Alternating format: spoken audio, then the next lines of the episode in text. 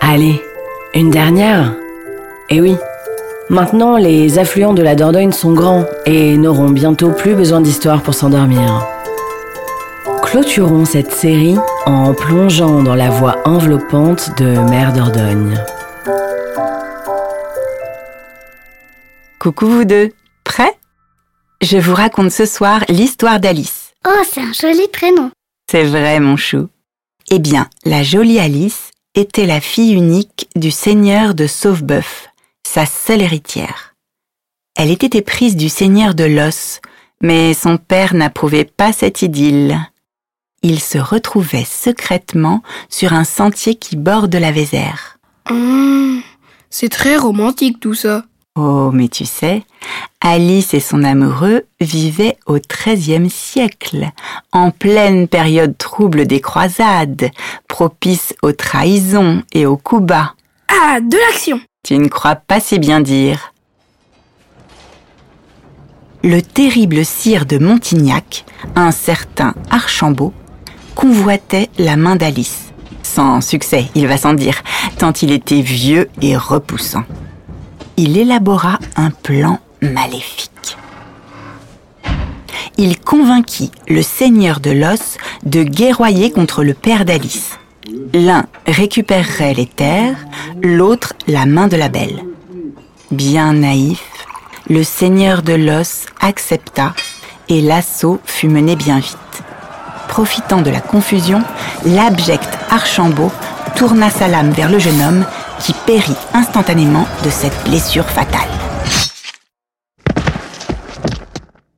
Quel horrible monsieur J'espère qu'il a été puni. Que nenni Il embobina le seigneur de Sauveboeuf en lui faisant croire qu'il l'avait sauvé du désastre. En remerciement, le seigneur offrit à Archambault d'épouser sa fille. Sans lui demander son avis? Malheureusement, non. La parole des femmes comptait guère à cette époque-là.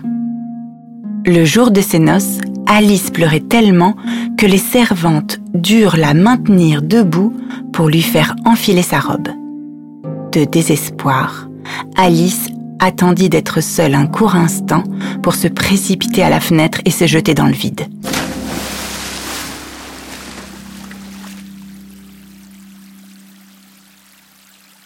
La Vézère, en contrebas, emporta son corps jusqu'au château de l'os.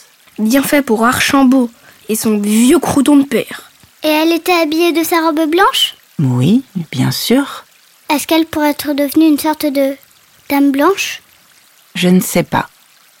Tout ce que je peux te dire, c'est que des années plus tard, un matin, très tôt, un descendant du seigneur de Sauveboeuf crut apercevoir une forme blanche à travers les brumes qui s'élevaient au-dessus de la Vézère. Oh, je sens que je vais encore faire des cauchemars, moi. La Vézère se mit à gronder, et le bruit tempétueux de ses flots se confondit en une gigantesque bataille qui glaça les sangs de l'homme.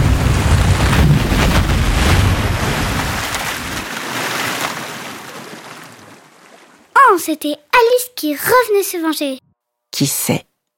La légende dit que le jeune homme fut si impressionné qu'il perdit connaissance.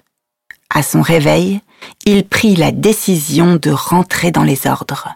Il serait devenu abbé de Chancelade.